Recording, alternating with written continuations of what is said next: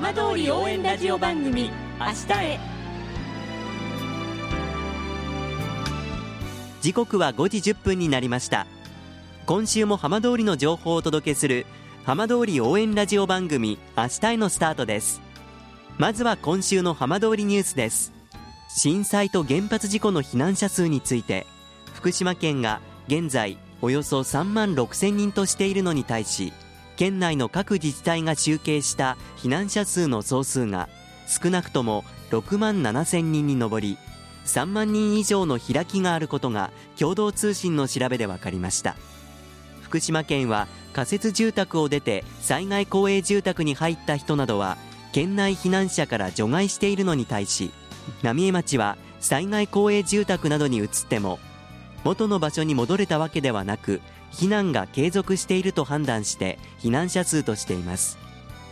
集計方法のばらつきで避難者数の動きを統一して把握するのが難しく支援団体などは適切な支援が難しい一因になっていると指摘しています。福島海上保安部は先月31日南相馬市の沖合で震災の行方不明者の潜水捜索を行いました。捜索を見守った行方不明者の家族の一人は小さくてもいいので手がかりが見つかってほしいと願いを込めていました。さて毎週土曜日のこの時間は浜通りのさまざまな話題をお伝えしていく15分間。震災と原発事故から間もなく10年。ふるさとを盛り上げよう。笑顔や元気を届けようと頑張る浜通りの皆さんの声。浜通りの動きにフォーカスしていきます。お相手は森本洋平です。どうぞお付き合いください。浜通り応援ラジオ番組明日へ。この番組は地球を守る未来をつくる東洋システムがお送りします。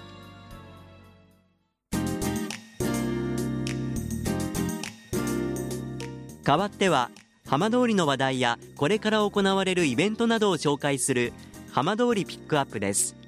川内村では新しい村の特産品にしようといちご栽培が行われています。今週はこのいちご栽培を行う株式会社みのり生産部の遠藤源一さんにお話を伺います。遠藤さんよろしくお願いします。はいよろしくお願いします。さあ川内村で初めてのいちごの収穫を行われているということですが今作業の状況はいかがですか？出来としてはまあまあなところかなと思います。今シーズン、まあ、本格的にこの収穫出荷という中での作業ですから、はい、実際にいちごを目の前でご覧になってやっぱり思いもひとしおなんじゃないですか？まあ嬉しいところもありますしあとは村の方の、まあ、期待に応えたいというところもあります。この川内村でのいちごの栽培というのはあのどういうきっかけでスタートしたものなんでしょうか？はい、えーと、きっかけ自体はその村の、まあ、試験栽培ということから始まってまして、えええーと、川内村で、まあ、特産品新しい目玉になるような、まあ、農作物ということでいちごに、まあ、フューチャーされたというところがあるかと思います。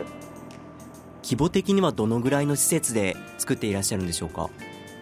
はい、一応、えー、ハウスとしては、えーとまあ、栽培面積で4000平米、はい。えー、となりましていちご自体は3万株ほど、えーまあ、栽培している状況になります。そちらで働かれているスタッフの皆さんはどのぐらいいらっしゃるんですか？はい、えっと、栽培とあとは事務ということで栽培者2名、事務の方2名あとは、えっと、地元のパートアルバイトさん6名、えー、で計10名ほどで働いていることになります。今、皆さんで収穫されているということですが、はい、遠藤さんご自身はもともと川内村のご出身なんですか？もともと村出身でして、まあ、いちご栽培の方を、まあ、も考えていたところでその村の方でもいちごの、まあ、試験栽培をやるよということでそこからちょっと携わるようになりました実際に作業関わっていらっしゃっていちご栽培どうですか？大変なところも多いんですか？そうですね。今回、えーと、私、えー、今まではいろんなところで勉強して教わりながら栽培に携わることが多かったんですけど今回はもう自分一人で栽培の管理から販売までになっているのでその初めてやることによって今までちょっと気づかなかったような難しいところ改善点なんかが見えてきているので、えええっとまあ、大変さもありますけれども1人で全てやれるっていうことでやりがいも感じているところです。それでも村の皆さんにとってはあの初めてのこのいちご実際にもう食べた方もいらっしゃるということでかなり評判もいいそうですね。はい、おかげさまで、えーとまあ、食べて美味しいということはよく、あのー、私の耳にも人づてにちょっと聞かせてもらったり直接言ってもらったりもしていて嬉しい限りです。このいちごは今どちらで販売されてるんですか？はい今は主にですけれども村内にある用田市さんあとはあれこれ市場さんの2店舗でほぼほぼ毎日販売させていただいています。まだ収穫自体はこれからも続くそうですけれどもどんなスケジュールなんでしょう、はい、今栽培しているものがまあそのまま食べて美味しい品種になるんですけど、ええ、こちらが4月くらいまでの栽培を予定しています。その後は6月からはちょっとまた別な加工に適している品種を、まあ、栽培しようかと考えています。ちなみに今栽培されている品種は何というんですか？四つ星という品種になりまして、ええ。えっと、特徴としては酸味が少ないので、えっと、甘さを感じられる品種になるかと思います。なんだかこう伺っていると早くそのいちごをいただきたくなってきました。はい。あの今後遠藤さんご自身こうどんな目標に向かっていちご栽培されていくんでしょうか？まあ皆さんに食べてもらって美味しいいちごを作りたいというのはもちろんありまして、はい、あとはその他にもあのー、まあ、この事業村主体でまず始まっているところもありまして、ええ、え私自身この河内村というところがすごい好きなところでして人が働ける場所の一つとしていちご栽培ということを事業の一つとして、まあ、確立していければなと思っています。わかりました。あの、はい、これからまた遠藤さん皆さんの挑戦応援しています。はいありがとうございます遠藤さんどうもありがとうございました。はいありがとうございました。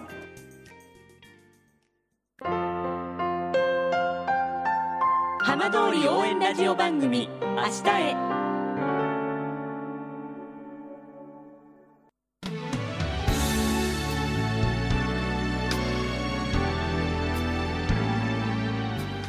浜通りの情報たっぷりでお送りしてきました。浜通り応援ラジオ番組明日へ